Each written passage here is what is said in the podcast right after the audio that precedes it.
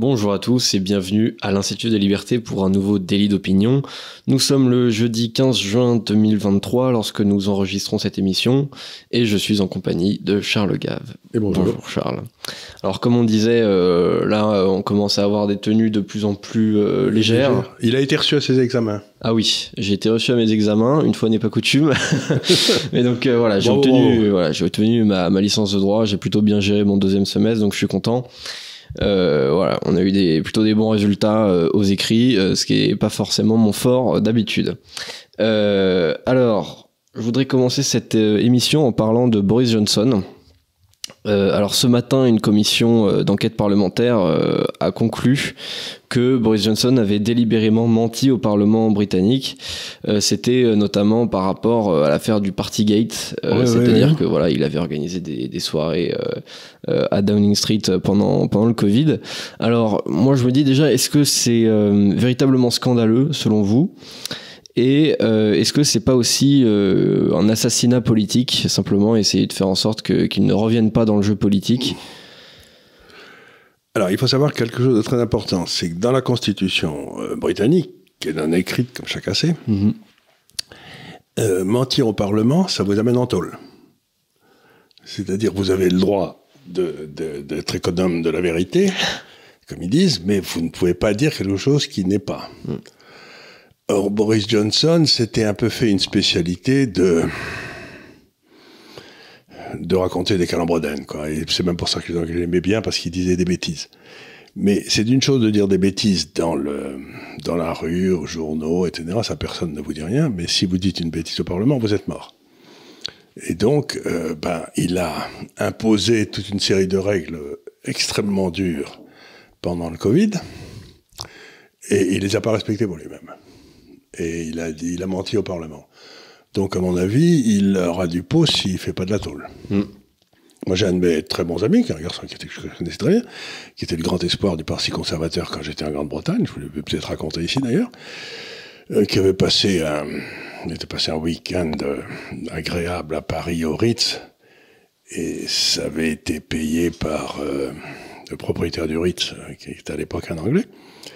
Et euh, il a dit que c'était pas vrai qu'il avait payé. On a prouvé au Parlement, il a dit que c'est lui qui avait payé, et euh, on a prouvé que c'était pas lui. Ben, il a fait 4 ans de tôle. Oui. 4 ans de tôle. Euh, donc, si vous voulez, mentir au Parlement, c'est le crime impardonnable. Mm. Donc, si, c'est sans, sans, doute pour ça qu'il a démissionné il y a deux ou trois jours. Oui. Parce qu'on a dû lui dire qu'il allait être convaincu. Et donc, à ce moment-là, il était obligé de démissionner. Donc il a démissionné avant d'être, mais ça veut pas dire que ça va rester là, s'arrêter là. Ça veut dire qu'il peut être euh, chopé. Et, je dois dire que quelque part, moi, quand Boris Johnson, j'ai vécu à Londres quand il était maire de Londres, etc. Je l'aimais bien parce que c'était un peu un foutraque. Il était assez gai. Euh, mais euh, en tant que Premier ministre, c'était un désastre. Ouais. C'était un désastre du début à la fin. C'est-à-dire qu'il a, il a rien fait de ce qu'il avait promis qu'il ferait, il a fait tout ce qu'il avait promis qu'il ne ferait pas. Donc euh, on a eu par exemple, il y a quelque chose qui est extraordinaire, c'est que regardez dans, en Angleterre depuis 70 euh, ans, vous avez les statistiques, les statistiques, quand les conservateurs sont au pouvoir, le poids de l'État dans l'économie baisse. Quand les travaillistes sont au pouvoir, le poids de l'État dans l'économie monte. Et là, avec Boris Johnson, on a eu le poids de l'État qui montait comme une fusée. Donc, euh, donc c'était Boris Johnson, ben, c'était un gars qui se prenait pour Churchill et qui était euh, il n'était pas. Hmm. C'est vrai que c'était curieux ce, mandat parce que effectivement, euh, en fait, il a eu un agenda euh, travailliste tout en étant. Mais, il, a, il, a, été allé à fond sur tous les trucs travaillistes, euh, hmm. dépenser de l'argent. Ouais, avec notamment le, système de sécurité sociale. enfin, il a, donc il a, il a rien réformé du tout. Il a commencé en disant on va faire comme les Suédois, on va rien faire du tout avec le Covid et, et hop, d'un seul coup, il, hmm. est parti sur la, la folie comme on avait fait en France. Donc je vous signale qu'en Suède, euh, les dettes de l'État ont baissé pendant le Covid, quoi. C'est pour vous dire, c'est pour vous dire la différence avec la France. Mais la, dette, euh, et il a laissé l'Angleterre dans un état économique, mais euh, effroyable, quoi, avec une dette monstrueuse. enfin, ça, ça, a été, ça a été du grand n'importe quoi. Hmm. En tout cas, voilà pour Boris Johnson. Je sais qu'il est, il est assez populaire dans nos sphères. Moi aussi, j'aime bien le personnage. mais c'est vrai que là-dessus, bon bah, il a, il a quand même pas assuré. Et effectivement, euh, c'est extrêmement mal vu euh, au Royaume-Uni de mentir au Parlement. Ce ah, mais c'est pas mal vu, c'est que vous allez en tôle. Ouais. mais bah, ce- je crains pour lui la tôle. Hein. Ce qui est malheureusement pas le cas en France. On ça devrait être, alors, euh, il n'y en aurait pas au Parlement en France. Oui, au contraire, c'est c'est même plutôt récompensé de, de, Oui, de mentir mentir au Parlement. c'est considéré comme une œuvre d'art. Ouais. c'est oui, c'est une discipline olympique. Euh, Voilà. Et alors pour rester euh, en Grande-Bretagne. De son côté, on a Nigel Farage qui, qui s'agite un peu. Je trouve ça intéressant parce que c'est un personnage qui, justement, après le Brexit, euh, de manière très cohérente d'ailleurs, s'était dit, bah finalement, euh, J'ai fait ce que j'avais à voilà, faire. mon, mon, mon œuvre, c'était que le, le Brexit ait lieu en, en Grande-Bretagne, enfin au Royaume-Uni. Mhm. Euh, maintenant qu'il a lieu, bah, je, je, je me retire quelque part. Et euh, il revient un peu dans le champ politique, euh, en tout cas dans le champ médiatique. Et euh, alors dans une interview un peu récente, il, estime, alors ça a été un peu surinterprété quand même par, beaucoup de médias qui ont, surinterprété en disant euh, Nigel Farage dit que le, Brexit a échoué. Euh, c'est pas tout à fait ce qu'il a dit. Il a dit que le Brexit tel qu'il a été fait, euh, tel qu'il a été conduit par les conservateurs, euh, n'était pas son idée du, Brexit exactement, et que donc euh, en, en vertu de cela, effectivement, euh, le, le Brexit euh, a échoué, mais pas, pas parce que c'est le, le, le, le fait de sortir de l'Union européenne hein, qui, qui a mis la Grande-Bretagne dans la panade, mais c'est parce que la manière dont ça a été fait ne correspondait pas forcément à, à sa vue euh, politique de la chose. Euh, et euh, d'ailleurs, bah, maintenant, il met en cause complètement le, parti conservateur, hein, notamment avec en ce moment les, les, les bateaux de migrants qui arrivent en Grande-Bretagne. Donc, il, Oui, il- il s'en prend beaucoup à Rishi Sunak, qui justement disait qu'il qu'il allait arrêter les bateaux. Or, euh, quand même, l'immigration en Grande-Bretagne a atteint euh, sur l'exercice de 2022 euh, le chiffre de 600 000 immigrés, ce qui est pas, pas rien. C'est quand même 600 000 immigrés qui réussissent à passer le, le channel de façon irrégulière. C'est quand même, c'est quand même extraordinaire. Je vois, il doit y avoir des réseaux qui sont montés de façon étonnante pour les faire rentrer par où ils rentrent, parce que c'est- pas évident. Vous avez quand même, euh, ils arrivent pas à la nage, quoi. Il y en a, Ouais. vous avez, des bateaux, des trains, des trucs, quelque chose qui les amène. Je comprends pas. Normalement, ça devrait pas être très difficile d'empêcher les gens d'entrer en Grande-Bretagne. Oui, c'est vrai, mais après, le, le problème, c'est que même en dehors de l'Union européenne, ils sont tenus aussi par, par d'autres textes. Et euh, bah, malheureusement, euh, ils n'arrivent pas, ou en tout cas, ils n'essayent pas, peut-être, de, de, de les renvoyer dans leur pays d'origine. Euh, en tout cas, cette, cette politique migratoire euh, n'a absolument rien à pas comment envier. ils passent de l'Europe à la à la Grande-Bretagne parce que là ils peuvent pas passer à pied sous les tunnels parce que bon ça ça marche pas. Non, oui, Je bah, comprends, je comprends, je comprends. euh, bah, C'est-à-dire que physiquement, transporter 600 000 personnes, je comprends très bien comment les gars arrivent très rapidement, je sais pas, d'Afrique du Nord en, en, en Italie du Sud, puis qui montent et puis qui passent en France. Bon, ça c'est c'est facile. Puis, mais là, il suffirait que la marine britannique, la marine britannique se mette en face et arrête tous les bateaux, quoi. ouais, mais c'est pas le cas. C'est-à-dire qu'il n'y a pas de volonté politique, une fois de plus. Oui, il n'y a pas de volonté politique du tout. C'est-à-dire pas de que volonté politique, ouais, donc, tous- euh. les tous les deux trois jours, euh, les, les Anglais entendent parler de, de bateaux de migrants. euh, donc euh, pour le coup, ce sont des clandestins parce que sur les 600 000, c'est pas que des clandestins, il y a aussi l'immigration légale, mais il y a quand même énormément d'immigration illégale Mais qui attendez, ces clandestins, ils partent de bateaux illégaux, etc., mais ils partent de ports français. Bah, Il y, a- il y en a qui partent de port français, oui, bien sûr. Ouais, donc, bah, je sais pas, mais enfin, Ouais.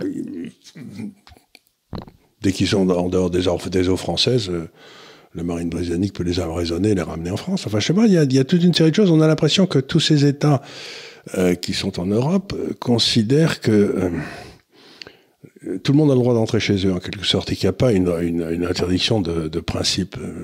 Donc, ça, ça pose des questions juridiques. C'est quel est le degré de force légitime qu'un État peut imposer à des gens qui veulent entrer chez lui illégalement? Bah, normalement, euh, l'État est souverain, quoi. Normalement, Eh il ben, ben, décide. À l'évidence, il n'est pas. Ouais. À l'évidence, il il pas. pas, parce ouais. que- Donc, euh, ça pose une vraie question, c'est que les gens qui sont au pouvoir ont l'air de penser que dans le fond, s'il y a des pays là-bas qui veulent venir chez nous, ils- on peut pas les en empêcher. Ben, ben, ça, ça veut dire qu'on peut pas empêcher les invasions, quoi. Oui. Mais d'ailleurs, oui, on en avait parlé la semaine dernière. En, en vérité, les, les États qui veulent absolument stopper l'immigration euh, arrivent à le faire. Je veux dire, euh, si, si- si le Japon, par exemple, était un pays très ouvert à l'immigration, il y aurait des centaines de milliers de personnes euh, qui, qui iraient immigrer au Japon chaque loin, hein, année. parler d'aller de la Chine au Japon, c'est Oui, vachement loin. Ah, bien sûr. Ils Mais- iraient pas en bateau, oui. Ils iraient pas, ils iraient, en tout cas, ils iraient pas à la nage, ils iraient pas. Donc, euh, je sais pas. Moi, il y a quelque chose, c'est-à-dire que dans le domaine de la conscience des États, je le vois aux États-Unis avec le Parti démocrate, qui a l'air de penser que, dans le fond, ils n'ont pas d'autre choix que laisser rentrer tout le monde aux États-Unis, tous ceux qui veulent rentrer. Et c'est ce qui se passe en ce moment. Euh, Oui, mais ça, change la nature de la population, ça change. Donc, il y a quand même. Ça, pose des questions sur. Euh, et puis, c'est contre la volonté des gens qui sont là. Donc, ça, ça pose des questions presque de nature morale. Qu'est-ce que doit faire un État quand il est. Enfin, un homme d'État ou un chef d'État quand il est en face de ce problème?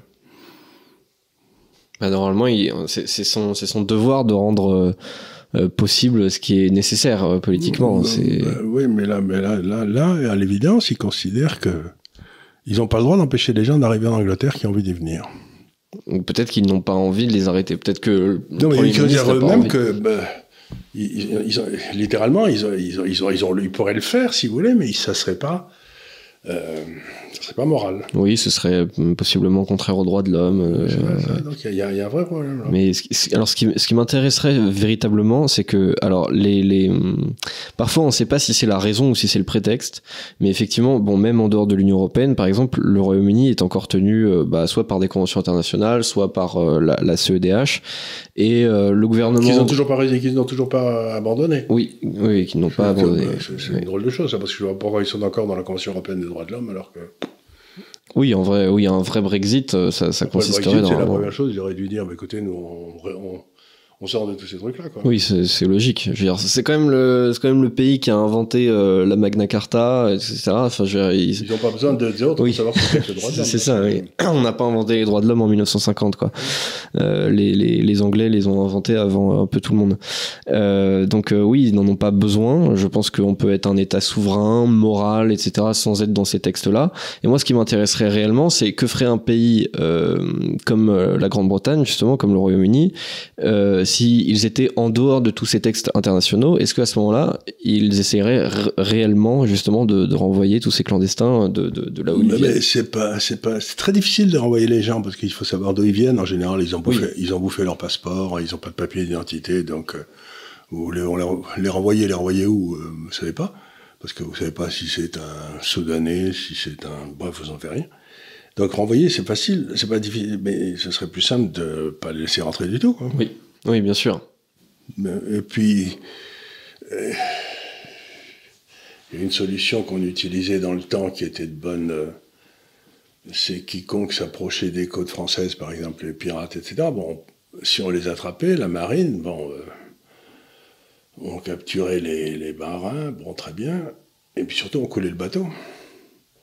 Oui. Si à chaque fois qu'on attrape des gars sur des bateaux, on coulait le bateau, ben, au bout d'un certain temps, euh, ça, donnerait du boulot au chantier naval, quoi. Ouais, ouais non, c'est sûr. Bah, on, a un énorme appel d'air, c'est-à-dire que soit, soit quand l'immigration légale est, énorme, c'est payé par des NGO. Oui. Tous ces voyages très souvent sont payés par des NGO qui sont des nouveaux trafiquants d'esclaves, quoi qui font arriver les gens euh, pour, pour, utiliser, pour nettoyer les roues Oui, forcément, tant, que tant qu'on les laissera arriver sur euh, sur le territoire, bah, ils continueront d'en envoyer d'autant plus, et tant que ça restera un business euh, justement très fructueux, bah, ça continuera d'exister. je pense que comme toujours, c'est Gary Becker qui était un grand économiste qui a le prix Nobel, qui avait fait des études sur la criminalité et, et, la rentabilité de la, et il disait qu'il n'y a pas de criminalité si c'est pas rentable. Ouais, là c'est très rentable. Et donc, là, s'il si, il y a des tas de gens qui envoient ça, c'est 600 000 hommes, c'est qu'il doit y avoir des business extraordinairement rentables. Et des business extraordinairement rentables aujourd'hui, ça ne peut pas exister sans des comptes en banque et des transferts. Que, quand vous, vous envoyez 100 euh, euros de votre compte, on vous demande pourquoi.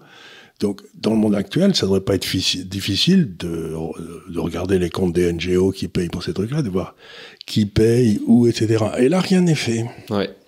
Donc vous avez cet univers des NGO, qui sont des nouveaux trafiquants d'esclaves, euh, qui, euh, qui font plein de fric, toujours en se donnant bonne contenance.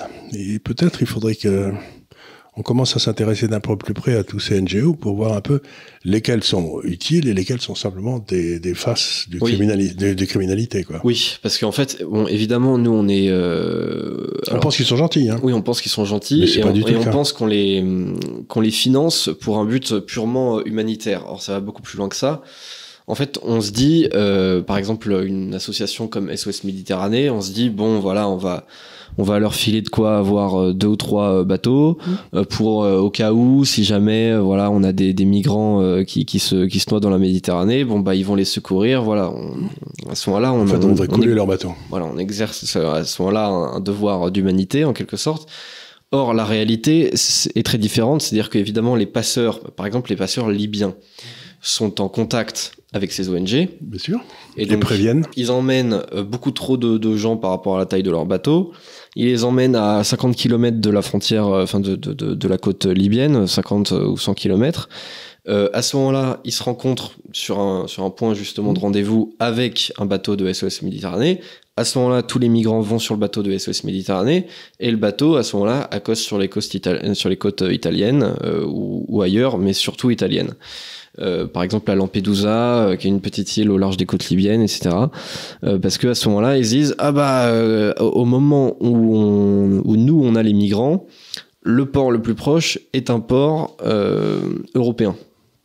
Alors qu'évidemment, c'était pas le cas à la base euh, quand, quand ils partaient euh, des côtes libyennes. Donc il faut les arrêter quand ils partent des côtes libyennes. C'est ça. Et euh, nous, on fait, vous dire qu'avec les satellites avec les satellites aujourd'hui, ça devrait pas être difficile de raisonner ces bateaux et de les ramener sur la côte. C'est pas difficile du tout. Et si, si on finançait autant les ONG que justement Frontex pour pour faire un vrai travail de, de, de garde frontière et de garde côte, bah déjà on aurait, je pense, moins de problèmes d'immigration clandestine de, de ce côté-là.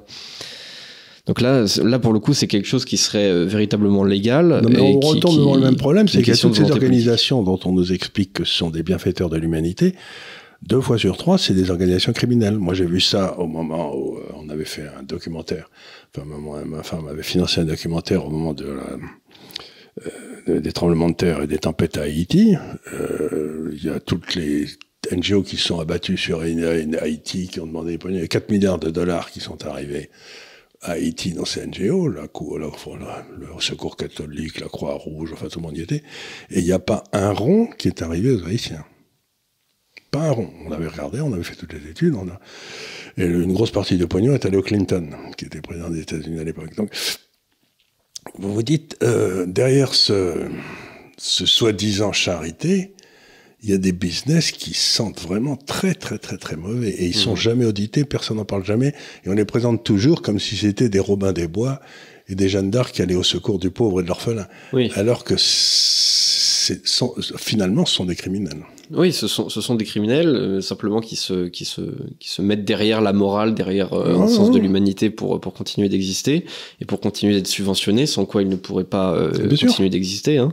Et je crois qu'il y a une grosse, d'ailleurs, le, le gouvernement français donne énormément d'argent à ces NGO, dans certaines internationales, et ensuite donne énormément d'argent pour accueillir les gens que ces NGO lui amènent, et donc ça crée toute une espèce de système de gens qui ne vivent et qui ne travaillent qui vivent confortablement et qui travaillent assez peu pour ces NGO. Oui. Et qui sont payés par le gouvernement français. Oui, oui. Et d'ailleurs, c'est pour ça que euh, alors on se moque un petit peu facilement, euh, notamment sur, sur, les réseaux sociaux. Parfois on se moque des, des, des, des étudiants en sociologie euh, de, de, gauche, etc., qui sont, euh, qui parfois passent plus de temps à militer qu'à étudier.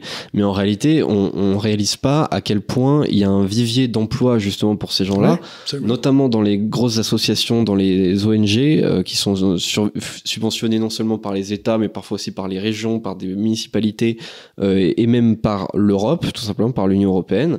Euh, on, en parlait au début de l'année, euh, enfin je crois que c'était en septembre-octobre justement, SOS Méditerranée était financé partiellement par la mairie de Paris à hauteur de plusieurs millions d'euros, c'est quand même pas mal, surtout dans une ville aussi endettée que la nôtre. Euh, et justement, ces gens-là peuvent absolument avoir un emploi stable, fixe, bien rémunérés euh, et il y a énormément de perspectives d'emploi pour pour ces gens-là. Donc en fait, ils, peuvent absolument ne rien faire euh, pendant leurs études ou avoir des des, des des comment dire des des licences bidons, des trucs comme ça euh, et militer sur le côté et simplement s'en tirer comme ça tout simplement par les subventions des uns et des autres. C'est ce que disait encore une fois Thomas Sowell. Il disait le grand problème, c'est que toutes ces aides à la pauvreté, ça génère une, classe qui ne qui n'a plus comme fonction que de s'occuper de ces, tous ces passages et qui deviennent des passages clandestins qui servent à rien, si ce n'est à militer pour le maintien de ces, de ces. Euh, donc vous avez un type qui vous file euh, le, cancer ou je sais pas quoi et vous devez le subventionner pour qu'il le file à encore plus de gens. Et c'est euh, donc c'est vraiment une déviation de la charité. Ça prouve que la charité, dès qu'elle devient collective, devient, devient un petit peu inquiétante, mm. parce que vous savez bien ce qui se passe. Quoi. Mais d'ailleurs, à chaque fois que c'est assez intéressant, dès qu'on dès qu'on s'intéresse un peu justement au profil euh, de, de, des gens qui travaillent pour ces associations-là, euh, à chaque fois, bon, ces gens-là, généralement, ils ont des profils sur les réseaux sociaux, ils disent ce qu'ils pensent, etc. Ce sont systématiquement des militants no border qui, qui pensent qu'il ne devrait pas y avoir d'immigration clandestine, c'est-à-dire que toute immigration, même clandestine, devrait être comment dire euh, automatiquement régularisé. Donc en fait il y aurait pas de il y aurait pas d'immigration clandestine hein, de, de, toute manière quelle que soit le, la manière d'immigrer. Euh, ce sont tous des militants no border ils sont ils sont tous d'extrême gauche. Je veux dire ils, sortent tous des, des, des, mêmes endroits. Ce sont tous des bourgeois. Généralement ils se ils se détestent eux-mêmes en tant que en tant que blancs. Ils, se, ils se disent voilà j'ai une sorte de, de mais, moi je suis tout à fait pour le no border mais à ce moment-là s'il y a il faut aussi aucun système social d'entraide ni rien du tout parce que ça un système social d'entraide dans un pays qui fait partie d'un pays moderne, ben, vous pouvez pas euh, avoir ça si, euh, si tous, les, tous, les, tous les pays d'à côté rentrent chez lui. Quoi. Donc, mm. donc, mais tout ça, c'est ce que disait Milton Friedman encore une fois. C'est, euh, moi, je suis tout à fait pour un monde sans, euh, sans, sans, frontières, mais à ce moment-là, ben, vous avez aucune, vous avez quand vous arrivez quelque part, vous avez absolument aucun droit à quoi que ce soit. Quoi. Vous, vous vous attendez pas à être accueilli, il y a mm. personne qui vous a... et surtout on ne demande pas à l'État de s'occuper de vous quoi. Ouais. Parce que l'État, il est en principe, il doit s'occuper de ceux qui qu'il paye, pas de ceux qui l'utilisent. Mais c'est pour ça que ça m'intéresserait aussi de faire une simulation, parce que justement, dans le, dans le programme politique de la France Insoumise, mmh. il prévoit justement la régularisation immédiate de tous les sans-papiers, tous les clandestins. Donc ça veut dire que là, aujourd'hui, on a en France probablement entre 600 000 et 1 million de, de clandestins, si ce n'est même peut-être un peu plus. Euh, donc ils voudraient tous les régulariser d'un seul coup, ce qui aussi, évidemment, derrière, ferait un appel d'air énorme, c'est-à-dire que justement, tous ces passeurs, etc., ils se diraient, bah, au lieu de, de, de, de s'emmerder à aller en Italie, où on sera peut-être euh, refusé, je sais pas, ou en Grèce ou en Espagne, et eh ben on va tous en France directement, puisque à ce moment-là, on sait qu'on va être accueilli. Euh, si c'est pas cette année, ça sera l'année prochaine. Oui, mais ça, c'est tout ça, c'est des, ça fait partie des mêmes choses, c'est-à-dire euh, des gens qui pensent que la loi est l'ennemi. Mais quand quand il n'y a pas de loi, c'est toujours les plus faibles qui dérouillent le plus. Enfin, ils pensent que la loi est l'ennemi jusqu'à ce que ce soit eux qui, qui fassent la loi. À ce moment-là, la, loi devient sacrée. La loi devient sacrée, mais à ce moment-là, ils seront dans des postes de commandement, ils, auront, ils auront des voitures de fonction, ils auront des flics qui les garderont, donc ils souffriront pas de ce cas. Ouais. Mais en fait, euh, ce qu'on sait très bien dans l'histoire c'est dès qu'il y a plus de, dès que la, dès qu'il y a plus de loi, ben c'est toujours les plus les plus petits, les plus déshérités qui en prennent le plus pour la tête. En fait, ceux qui souffrent le plus de la mafia, ben, euh, c'est les petits Siciliens. Euh, donc, donc, tout ça, c'est euh, encore une fois, il y a beaucoup de gens qui pensent que le monde, on vit dans un monde magique. Ils vivent pas dans un monde réel. si on vit dans un monde magique, on croit à Walt Disney, quoi. C'est. Ouais. Ouais, mais ils y croient hein, très fort. Hein. Ils y croient très fort. C'est ce que disait Reagan. Il disait la différence entre la gauche et la droite, c'est que la droite euh, croit en Dieu et la gauche croit au Père Noël. Euh, le, problème, c'est que le Père Noël n'existe pas. Quoi. c'est vrai. C'est vrai, c'est pas mal comme, euh, phrase. Alors, rien à voir, enfin, quoique. Euh, mais l'article 49.3 de la Constitution française, je cite, soulève des interrogations au regard des principes du pluralisme, de la séparation des pouvoirs et de la souveraineté du législateur, a déclaré le Conseil de l'Europe dans un avis quand j'ai vu ce truc-là, je me suis dit, alors là, je suis un peu embêté parce que. bah, ils ont raison. Bah, euh, Mais c'est ce que devrait dire euh, le Conseil de l'Europe, ce qu'il nous dit en termes clairs, c'est ce que je ne sais, cesse de dire depuis des années, c'est que la Constitution de la cinquième est une saloperie non démocratique. Elle a été faite par De Gaulle avec une vue particulièrement évidente qu'il n'y avait pas d'égalité des trois pouvoirs, que euh, l'exécutif l'emportait sur les deux autres, dans la Constitution américaine, les trois pouvoirs sont égaux, et il n'y en a pas un qui domine l'autre. Dans la Constitution française, par exemple, le Parlement n'est pas maître de son ordre du jour. Mm. C'est, sauf une, un jour par semaine, je crois, je sais pas quoi. Et c'est le c'est le, c'est l'exécutif qui dit vous allez voter sur ci, sur ça. Euh, donc, euh, si vous n'êtes pas maître de ce dont vous avez le droit de parler, euh, si vous êtes sujet à ce que l'exécutif dit, ben, vous n'allez pas parler de grand chose d'intéressant, quoi. Mm. Et quant au judiciaire, on va pas dire du mal des juges, mais euh, on n'a pas l'impression qu'ils soient d'une fermeté totale avec, euh, avec l'État qui les contrôle, euh, sauf, sauf quand, quand c'est à M. Fillon, à M. Sarkozy. Mais... Donc, euh, oui, il est tout à fait évident qu'on n'est absolument pas une démocratie en France, c'est ce qu'ils nous disent. Oui, et c'était marrant parce que je pense que notamment les notamment la droite a, du mal à, à réagir à, à, cette info justement parce que je voyais les, les réactions, c'était d'un côté soit ce que vous disiez effectivement, c'est-à-dire qu'on n'est pas réellement dans une démocratie avec une bonne séparation des pouvoirs, etc. Donc l'article 49.3 il a rien à foutre dans notre constitution et euh, comme tout un tas d'articles d'ailleurs. Et euh, il y avait une autre réaction qui consistait à dire mais de quoi il se mêle Le Conseil de l'Europe, c'est notre constitution, c'est à nous, vous n'êtes pas élus, non non non. De, de quoi vous vous mêlez finalement?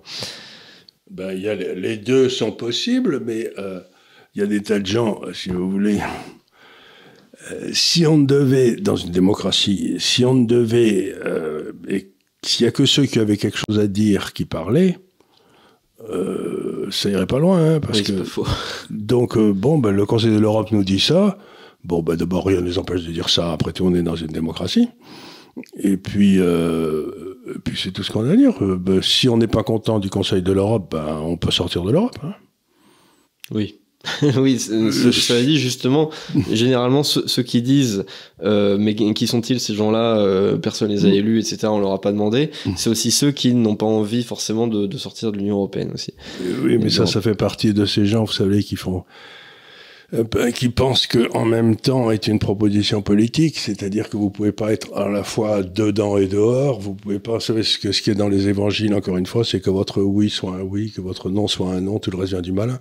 Et j'ai vu que cet animal de Macron a décidé qu'il voulait être observateur au BRICS. Vous savez, au, et les BRICS ont dit qu'ils en avaient rien à foutre, ils ont les pays d'avoir des Donc, ce pauvre Macron s'imagine qu'il peut être euh, le valet des États-Unis et ensuite aller lécher les bottes en même temps des, du BRICS, et c'est ça la diplomatie. Mais on avait vu d'ailleurs sa, visite en Chine où d'un coup il était euh, hyper, hyper content d'être en Chine, etc. Et, puis en plus où il avait emmené Madame euh, von der Leyen que, les, que les Chinois n'avaient pas du tout envie de voir parce que pour, pour, pour, pour les Chinois c'est un, un, un c'est un pouvoir qui n'existe pas, l'Europe. Il n'y a que les nations.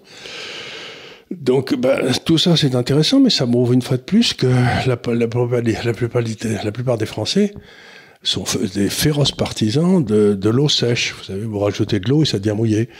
Et ils pensent qu'ils pourront avoir une chose et son contraire en même temps, ce qui, qui est la définition même de la schizophrénie. C'est-à-dire que les Français sont atteints de maladies mentales intellectuelles dès qu'il s'agit du politique. Hmm ils pensent comme des chaussures. Ils pensent que c'est extraordinaire de voir le niveau de pensée de gens qui se prétendent intelligents et qui prétendent qu'on peut avoir dans la tête deux idées complètement opposées sans que ça vous rende fou. Ouais, et c'est d'autant plus dingue, effectivement, euh, quand, on dit, euh, quand les évangiles disent euh, que votre oui soit un oui, que votre non soit un non, effectivement, Macron, c'est l'inverse absolu de tout ça. C'est votre, que votre oui soit un non et que votre non, soit aussi un oui, quoi, et qu'on puisse filouter dans tous les cas. Et quand la vérité, le mensonge, et le mensonge, la vérité, etc., bon, mais c'est dans l'Apocalypse de Saint Jean, c'est la fin des temps. Mm. Donc quand, donc, on vous dit que, je sais pas, qu'un homme est une femme ou une femme un homme, c'est ça part du même principe, c'est-à-dire que euh, on, on, nie la réalité. Et donc cette façon de nier la réalité et de prétendre que mes désirs sont supérieurs à la réalité, euh, en principe, on avait ça dans les asiles de fous autrefois, c'est tout. Quoi. Donc euh, plutôt bon point pour une fois, une fois n'est mhm. pas coutume pour le Conseil de l'Europe, qui effectivement, euh, bon, effectivement, je je sais pas pourquoi ils s'expriment sur notre Constitution française, mais en tout cas, je, je pense qu'ils ont raison. Euh, surtout la, la, je veux dire, la, la formule n'est pas du tout euh, exagérée. Hein. Ils disent euh, l'article 49.3 de la Constitution française soulève des interrogations au regard des principes du pluralisme, de la séparation des pouvoirs et de la souveraineté du législateur. C'est vrai, la souveraineté du législateur elle est vraiment remise en question. la, séparation des pouvoirs aussi. On voit que l'exécutif. Il faut pas oublier que l'Europe arrête pas de donner des leçons à la terre entière sur la façon dont il faut traiter les gens ou n'importe quoi partout. On donne des leçons. Et, et, bon, bah, pour une fois, on donne des leçons à l'intérieur de l'Europe de l'Europe. Ben, pour une fois, c'est justifié. Quoi. Oui, et c'est vrai que justifié. Et c'est vrai que, euh, alors, euh, notamment, euh, alors là, c'est pas les mêmes qui sont qui sont indignes, mais Emmanuel Macron, etc tous ses copains euh, ne disent rien, effectivement, lorsque on soulève des interrogations dans des pays comme la Pologne, la Hongrie, Mmh. etc., par rapport au respect de la démocratie. Effectivement, pour une fois, c'est aussi bien de, de, de se faire critiquer nous-mêmes, euh, parce que euh, ben faut savoir aussi balayer devant sa porte euh, avant de, de critiquer les, les autres régimes. Et Bah, effectivement, tiens, et parler de la liberté, qu'il n'y a pas de liberté de la presse en Hongrie, c'est possible, mais il n'y en a pas Oui, des c'est- en France. c'est hein. tout à fait possible. Effectivement, elle est Il n'y en a pas des France. en France. hein. Ouais, c'est ça. C'est que euh, parfois, euh, parfois nos, nos élites ont raison de, de, de, de critiquer tel ou tel régime. Simplement, souvent, elles ne voient pas les similitudes entre ces propres C'est régimes qu'elles qu'elles euh, qu'elles Ouais. critiquent et le nôtre. Ah oui, Euh, or, c'est là justement que là, il y a une, une hémiplégie mentale, quoi. Euh, Marlène Schiappa est passée euh, hier devant la commission du Sénat. Alors c'était, je pense, que c'était douloureux pour tout le monde. C'était douloureux euh, pour euh, pour ceux qui s'occupaient de cette commission. Euh, c'était douloureux pour les Français parce que ils disaient qu'est- qu'est-ce que c'est que cette ministre qui dilapide notre argent, bien que euh, le, le fonds Marianne c'est pas le, le, le scandale non plus du siècle, mais bon c'est bien d'en parler quand même et on en avait parlé dans, dans une émission. Euh, et c'était douloureux surtout je pense pour Marlène Schiappa parce que euh, apparemment elle n'avait pas de fonction. apparemment elle n'avait pas de fonction servait puisque- à rien. Euh, quelles que soient les, les, les questions qu'on lui posait, c'était euh, je ne sais pas, euh, je ne suis pas compétente. Euh, Bon, ça, je veux bien la croire éventuellement. Euh, c'était pas du ressort de mon ministère, j'étais pas au courant. Alors, j'étais pas au courant des montants, j'étais pas au courant de, de- des associations, j'étais pas au courant de ce que faisaient les associations, etc. Apparemment, elle était au courant de rien et elle n'est responsable de rien. Donc c'était quand même curieux. Je me dis, est-ce que finalement, Marlène Schiappa, tout ce temps-là, elle n'a pas eu un emploi fictif, quoi? Parce que franchement, je me demandais Dans ce cas-là, il faut mettre euh, Macron en prison pour création d'emplois fictifs, non? Oui, éventuellement, ouais. C'est ce qu'on avait fait à Juppé, plus ou moins. Remarquez qu'on aurait même fait de l'y mettre en prison, mais on l'a pas. Il avait pris 10 ans au départ, puis ensuite d'inéligibilité, puis ensuite ça a fait Ouais. rabaisser à un an. Non, mais tout ça, si vous voulez, ça fait partie de la grande, de la grande habitude de tous les. De ce qui se passe, c'est quand on réfléchit, dans le fond. euh, Bon, vous avez du boulot en France, allez, euh, pour les ministères régaliens, mettons pour la Sécu et pour la pour l'éducation. Euh, moi, et puis tous les autres ministres, c'est des machins qui servent à rien, quoi. Enfin, qui sont des. Donc, il- il me semble que dans une organisation du travail normale, il faudrait qu'il y ait un conseil des ministres une fois par mois ou je sais pas quoi, avec le président de la République qui serait là. Et puis les quatre ou cinq ministres qui ont vraiment des fonctions importantes et qui rendent compte au président, y compris le premier. Et puis ensuite, si c'est euh, le sous-secrétaire d'État aux cantines scolaires, eh ben, euh, c'est le Premier ministre qui s'en occupe euh, là-bas, dans le, à Matignon, de l'autre côté de la Seine, et puis, et puis c'est tout. Quoi. Mais on est arrivé à une espèce d'inflation de, de titres, de ministères, etc. C'est... euh, je vous donne un exemple, mais c'est pas qu'en France. Hein. Euh, pendant la Seconde Guerre mondiale, aux États-Unis, il y a eu sept généraux à quatre étoiles, qui étaient l'équivalent de nos maréchaux. Bon, c'était Eisenhower, Patton, et bon, il y avait sept en tout. Il y avait 12 millions d'hommes, sous les armes, hein, sept généraux. Aujourd'hui, ils sont 1 million d'eux, et il y a 200 généraux à quatre étoiles. Aujourd'hui, il y a, je crois qu'il y a quelque chose comme 45 amiraux en Grande-Bretagne, et il doit y avoir trois bateaux. Quoi. ouais. Alors qu'autrefois, ils avaient 250 bateaux et deux amiraux, quoi. Donc, vous voyez toute cette, cette espèce d'inflation de titres, de Qui machins, qui, servent, rien. qui servent à rien et tout.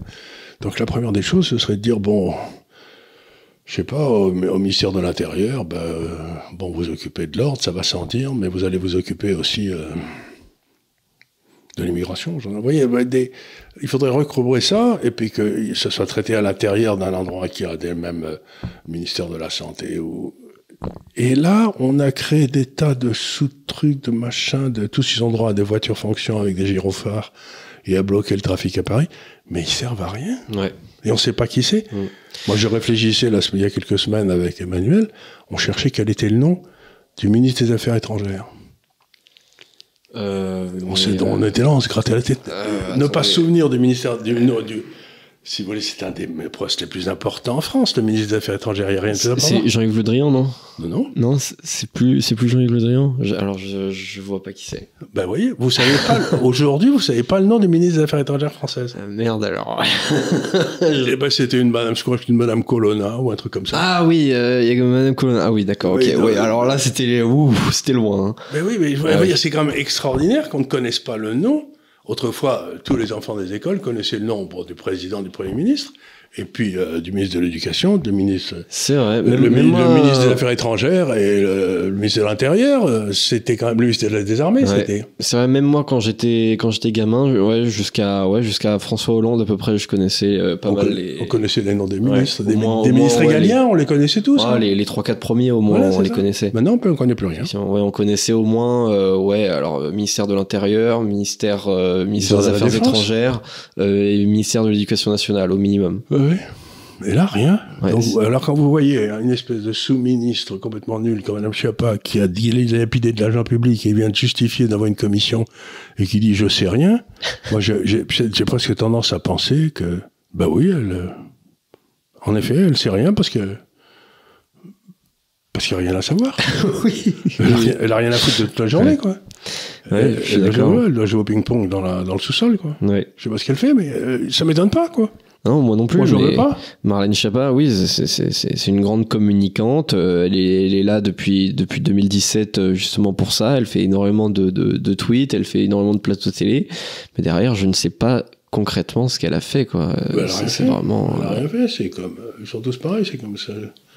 Comment elle s'appelait, celle qui avait été mi- ministre de la Santé, là, Agnès Buzyn Agnès Buzyn, mais avant, non, mais celle qui était une petite grosse. euh, Roselyne Bachelot. Roselyne Bachelot, sais, elle a été ministre depuis des années, je n'ai jamais su, euh, à part, à part commander des, des, des trucs qui n'ont pas été utilisés. euh, Ouais, et- Ouais, alors oui, elle a- alors il me semble qu'elle a été ministre de la Santé sous Nicolas Sarkozy et ensuite elle a été ministre de la Culture euh, sous Emmanuel Macron jusqu'à jusqu'à récemment. Je, je sais pas, je ne sais pas à quoi ça sert. Ça, ça sert à, pareil, ça sert à subventionner des associations bizarres. Ça sert à faire euh, le- le- la fête de la musique, euh, que, qui, qui est, qui est probablement la fête que je déteste le plus euh, de, de tout notre calendrier. Ça m'empêche de dormir. oui. Et ça m'empêche de, de dormir. Il y, a, il y a que des, il y a des- que des punks à chiens qui font de la musique bizarre. Enfin, j'exagère. Il y en a qui font de la bonne musique. Mais bon, c'est, Non, mais de toute façon, s'il y a toute une série de ministères, on se dit, mais à quoi ça sert? Ouais. Oui, et d'ailleurs, on, on pense, euh, on pense justement leur rendre service euh, aux ces ministres en disant ah bah voilà, je vais, je vais créer un nouveau portefeuille euh, juste pour toi et tout. Ouais. Sauf qu'à chaque fois, euh, généralement, c'est ministres qui tiennent euh, à peine un an et demi et après qui, qui se qui se barrent en disant bah j'ai pas pu faire grand chose quoi. C'est-à-dire que même s'ils ils- avaient envie de faire, monsieur- ils, seront- ils auraient été monsieur le ministre, euh, on, on continuera à les appeler monsieur le ministre jusqu'à leur tombe. Quoi, ouais, c'est ça. Et puis il y aura aussi la, la petite retraite de ministre qui va Mhm. avec, qui, est, qui est sympa. Et puis quand Je on sais a pas si été, ministres ont des retraites. euh, je, Je crois pas. faudrait que je vérifie. Peut-être que j'ai une bêtise. ouais. Oui, je crois pas je que les ministres aient des retraites. Je me trompe peut-être. Le premier ministre, oui, je crois. Mais les ministres, je sais pas. Je, sais dis, pas, mais je, je crois pas. je sais pas, je dis peut-être une bêtise.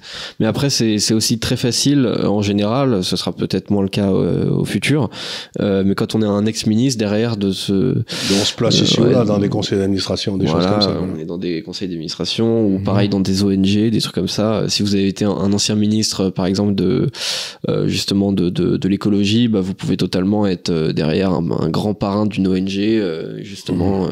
vous pouvez être parrain de Greenpeace ou je sais pas quoi, et vous pouvez être. Greenpeace, j'aimerais bien que leur compte soit, soit audité, cela. Ah oui, bah, il y a pas mal de comptes à auditer quand même. hein. Ça, fait, ça fait un paquet. Il faudrait faire Mais une c'est- enquête je géante. hein. vous dis, il y a beaucoup d'argent qui part des États non audités vers des trucs qui sont non audités, qui arrivent dans des trucs qui sont encore non audités, et on Ouais. finit par se demander si ça fait pas beaucoup d'argent, tout Ouais. ça. Et Ah, c'est mais pas moi- perdu pour tout le monde, hein. Très, très franchement, je, je, me, je me disais l'autre jour, si on avait, euh, si on avait des, des États euh, justement euh, au niveau de l'Occident qui étaient beaucoup plus conservateurs, Mhm.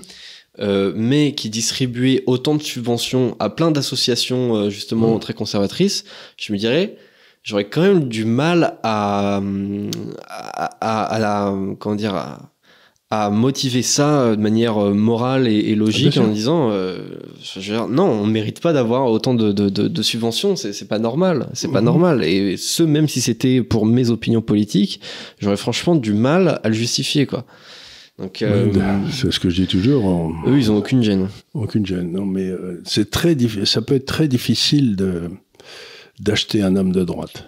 Ouais. Parce que. Enfin, bon. c'est Ouais. enfin. euh, de, de droite de vrai, un homme qui a de l'honneur. Alors que la gauche, à mon avis, c'est beaucoup plus facile. À mon avis, le prix de l'homme de gauche est moins cher que le prix de l'homme de droite. Oui, oui, je pense que sur le marché, Sur effectivement, le l'homme marché, s'il y avait une plus- cotation, Ouais. euh, mais je me trompe peut-être, mais j'ai pas fait de travaux là-dessus. Ouais. Euh, Après, oui, ouais, tout, tout dépend aussi de la définition de l'homme de droite. Mais c'est vrai que dans, dans, dans une idée euh, euh, finalement euh, assez logique, un homme de droite, c'est aussi un homme droit. Et donc, justement, un homme droit, c'est beaucoup plus cher qu'un homme. Et euh, un homme gauche, c'est quand même un gars qui se prend les pieds dans le tapis, quoi. C'est, euh, Ouais. Non, mais oui, euh, un, un homme de gauche, on lui propose euh, des ministères, en général, il vient. Ouais. Euh, L'homme de droite, c'est c'est un peu plus Parfois, compliqué, il, mais il bon. arrive qu'un homme de droite ait de l'honneur, oui. Oui, ça arrive de temps en temps. mais bon, c'est vrai que De plus en plus rarement. De plus en plus rarement, et c'est vrai que l'histoire de, de l'UMP, euh, LR, etc., n'a pas forcément mais- aidé là-dedans. Mais c'était euh. pas des hommes de droite, c'était les hommes du centre, ça n'a rien à voir. Oui, c'est vrai, on peut, on, peut, on peut mettre ça dans un grand centre, c'est c'est pas faux. Mais ils se, ils se disaient eux-mêmes de droite, mais bon, ils Non, ne mais ça, savaient ça- pas grand-chose. Euh, autre sujet, la France voudrait accueillir une usine Tesla. Et alors je trouve ça intéressant. Il n'y a pas le domaine il immobilier, il n'y a pas les terrains pour, pour qu'ils puissent s'installer. Alors, euh, peut-être. Je- Non, mais j'en ai parlé, je le sais. Ouais. Le principal truc, c'est que je crois qu'il faut à peu près euh, un kilomètre sur un kilomètre pour Ouais. une usine Tesla, etc. Et on n'a pas ça. Et on n'a pas ce domaine. Il n'y a pas une commune, euh, parce que tout le territoire des communes a été plus ou moins préempté par l'État pour faire ceci, pour faire cela, des logements sociaux. Donc, euh, il n'y a pas une commune qui est euh, un kilomètre sur un kilomètre à, à donner à Tesla. Quoi. Parce que j'ai vu qu'on était en concurrence, notamment avec le- l'Espagne euh, là-dessus. Bon, J'imagine que quelque part, au milieu de la, des, des- des hauts plateaux espagnols, il doit y en avoir des trucs d'un kilomètre sur un kilomètre qui sont Mm. vides. hein. C'est un pays vide, l'Espagne, si vous voulez, à part un peu sur les côtes, et puis il n'y a, rien, quoi, en Espagne, Ouais. il y a rien, puis c'est pas... c'est- c'est- Parce que la France est un pays riche. Il y a 65% des terres qui sont cultivables en France, ce qui est inouï, c'est le niveau le plus élevé du monde, je crois. Et donc vous vous retrouvez, euh, il n'y a pas un endroit où, paraît-il, où vous puissiez mettre 100 mètres sur 100 mètres. D'accord. Ils trouvent pas. Ouais. Bah, du coup, ça va peut-être être compliqué pour nous. Mais ils auraient pu trouver, à mon avis, ils devraient pouvoir ça trouver dans des espèces de, de, de, de dépôts de- d'endroits industriels où il y avait autrefois des usines et tout, mais euh, je sais pas. Ouais. Mais il y a tellement aussi d'interdictions en France de, de mettre des trucs qui pourraient faire des saloperies dans le sous-sol ou tuer, ou tuer le crapaud à deux pattes et une jambe, euh, vous savez, parce que Ouais. c'est une espèce protégée et tout, qu'il y a aussi ça, c'est que ça marche pas. Donc, euh, donc oui, euh, la France euh, donc voudrait euh, accueillir une usine Tesla, euh, l'Espagne aussi, apparemment, donc ça va être compliqué. Et euh, je me dis c'est intéressant quand même parce que Musk, donc Musk il a Tesla, Musk il a aussi Twitter, et avec Twitter il risque peut-être d'avoir des problèmes avec avec l'Union européenne. Thierry Breton se, se fait un se fait un grand plaisir justement de de, de pas d'insulter, mais on va dire de menacer Twitter, potentiellement même de fermeture au niveau européen. Je me dis bon quand même ça, ça commence de moins en moins à ressembler à une, démocratie tout ça. Et euh, justement, je me dis, c'est- Tesla, euh, l'implantation de ces usines en Europe, ça peut être un bon contre-pouvoir à ça, justement, c'est à dire, ah bah, euh, vous aurez pas d'usine si, si, si vous me laissez pas faire, euh, faire mon, réseau social comme je veux, quoi. Je crois pas parce que c'est pas la façon de procéder de de Elon Musk. Lui, si vous voulez, il, il passe en force, comme parce que donc je crois pas qu'il a intérêt à lier les deux affaires parce que ce, ce serait de mettre au niveau de Breton, qui est, qui est un esprit assez limité. Hmm. Donc euh, si on veut lui interdire Twitter, eh bien, il ira devant les cours de justice. Et euh, il sera, les cours de, de Breton se fera débouter, quoi. Ouais. Breton a pris l'habitude à la Commission européenne de penser qu'il était à la fois le législateur, l'exécutant, qu'il n'y a pas de séparation des pouvoirs, mais à partir du moment où on touche à la liberté d'expression, ben, j'imagine qu'un truc comme la Cour européenne des droits de l'homme peut, peut se saisir du truc. Mm. Et comme il c'est dans un désir évident de contrôler l'information que Breton veut, veut faire ça, ben, je crois que Twitter a, comme je veux dire, Musk a un, un boulevard devant lui. Quoi. Ouais. Et Breton, euh, bon, Breton, il serait temps qu'il prenne sa retraite, je crois. Ça fait un petit moment qu'il sévit dans ces milieux-là, il a jamais rien fait. Ouais, j'ai pas vu, euh, j'ai jamais vu une seule de ces prises de parole qui pouvait être assimilée à des propos pertinents. Non, non. Mais non, s'il fait pas, il a des éléments de langage, lui. Oui. Mais je crois qu'il attendait, il a fait une agrégation, il a une agrégation de lettres quelque chose comme ça. C'est un, c'est un, c'est un littéraire, donc. euh, C'est dommage parce que. Mais c'est des littéraires qui ont appris à ne rien dire. Ouais, c'est dommage, ça se voit pas que c'est un littéraire. Parce que franchement, euh, à chaque fois, toutes ces prises de parole, j'ai l'impression c'est pour euh, interdire un truc au niveau européen. Mais ils pensent que c'est ça, le gouvernement. Et c'est Et- comme Madame, euh, Madame, Ma- elle- Hidalgo, là, à Paris, Ouais. qui pense que le but du maire de Paris, c'est d'empêcher les voitures de rouler en mettant des obstacles devant eux, quoi. Euh, J'ai encore traversé Paris hier, mais c'est extraordinaire. Vous avez des, des endroits partout qui sont bloqués euh, par des travaux, et il n'y a jamais euh, quelqu'un qui travaille dans ces endroits-là. Il n'y a jamais personne. La rue est bloquée aux deux tiers, Ouais. et il n'y a jamais un gars qui bosse. Oui, mais c'est ce que je constate très souvent, c'est que je suis pas contre le fait de faire des travaux, il y a peut-être des travaux qui sont nécessaires, mais le truc c'est qu'à chaque fois je vois personne qui bosse, Personne qui et du coup les travaux durent des plombes et des plombes. Mais et des il y en a à côté là, bah, pas très loin de chez moi là, quand vous êtes, vous êtes sur le quai Kennedy, là, vous allez au quai de New York, et vous passez comme ça. Il y a, ils ont, ils ont fermé, il y a plus qu'une voie ou une voie et demie qui reste pour euh, en dessous du pont euh, Ouais. aérien là. Ça doit faire cinq ans que c'est là et il s'est jamais rien passé. Ouais. Donc ils ont, blo- ils ont bloqué deux ou trois voies et il s'est rien passé depuis cinq ans. Vous dites mais qui a mis ces barrières quoi? Ouais. et pourquoi? Oui, oui, je, je vois exactement de, de quoi vous parlez, ouais. Euh, C'est bloqué, voilà. Oui, c'est bloqué, il n'y a jamais personne qui bosse. Euh, personne. non. Non, effectivement, oui, c'est, on, on devrait avoir des, des ouvriers tout le temps, et donc euh, ça devrait être fait en, en trois semaines. Euh, enfin. Je vous raconte l'histoire c'est- parce qu'elle est vraie, c'est qu'il y avait un pont qui traversait Pékin, vous savez, et qui s'était écroulé, donc il fallait le refaire. Le pont, enfin le tablier du pont qui était tombé, enfin ça avait été un, un gros problème. Et vous savez combien de temps ils ont mis pour le refaire, les, les Chinois qui ont travaillé? Ah, je dirais trois semaines. Une journée. pas mal. Une journée, en une journée, c'est réparé, ça remarchait. Pas mal. Ouais, les, les Japonais dans le même domaine, ils sont, ils sont très forts aussi pour refaire des autoroutes. et puis s'en faire. Ouais. Donc tout ça, ça me, ça me- je me dis, mais ça fait... C'est vrai que oui, moi je, je suis pas encore une fois. C'est crasseux. Ouais, c'est très crasseux, oui, c'est sale, c'est mal entretenu, euh, il y, a, y a de la poussière partout, etc. Ouais, très souvent, je me dis, bon, les travaux, je suis pas contre, il y a sûrement des cas où c'est, où c'est nécessaire, mais j'aimerais bien qu'on le fasse comme, comme les Japonais et comme les Chinois, quoi. Alors, euh, bah, c'est c'est l'histoire des gars qui arrivent et qui, euh, qui téléphonent au patron et qui disent Dites, patron, on est quatre ouvriers là pour le chantier et on n'a que trois pelles. Alors, qu'est-ce qu'on fait euh? Et alors, le patron qui répond Vous avez qu'à dire à Paul de s'appuyer sur la voiture. C'est. Euh, D'accord. c'est- excusez-moi, vous avez remarqué, les gars dans les travaux, ils sont toujours appuyés sur leur pelle. Ouais. c'est, pas mal. Voilà, Euh, voilà. Ben, écoutez, je crois que euh, a fait le tour des sujets. Oui, on voilà. a fait le tour. Euh, donc, comme d'habitude, je remercie chacun pour son attention. Je rappelle que euh, ces émissions sont disponibles en podcast euh, sur Deezer, sur Spotify. Euh, nous sommes aussi sur, euh, sur Twitter, sur Instagram, sur TikTok, sur Facebook. On est partout. On est partout, on est absolument partout. On est évidemment sur YouTube. N'oubliez pas de vous abonner si ce n'est pas déjà fait. Et sur ce, bah, je vous dis à la semaine prochaine pour un nouveau délit d'opinion. Merci, merci beaucoup. beaucoup.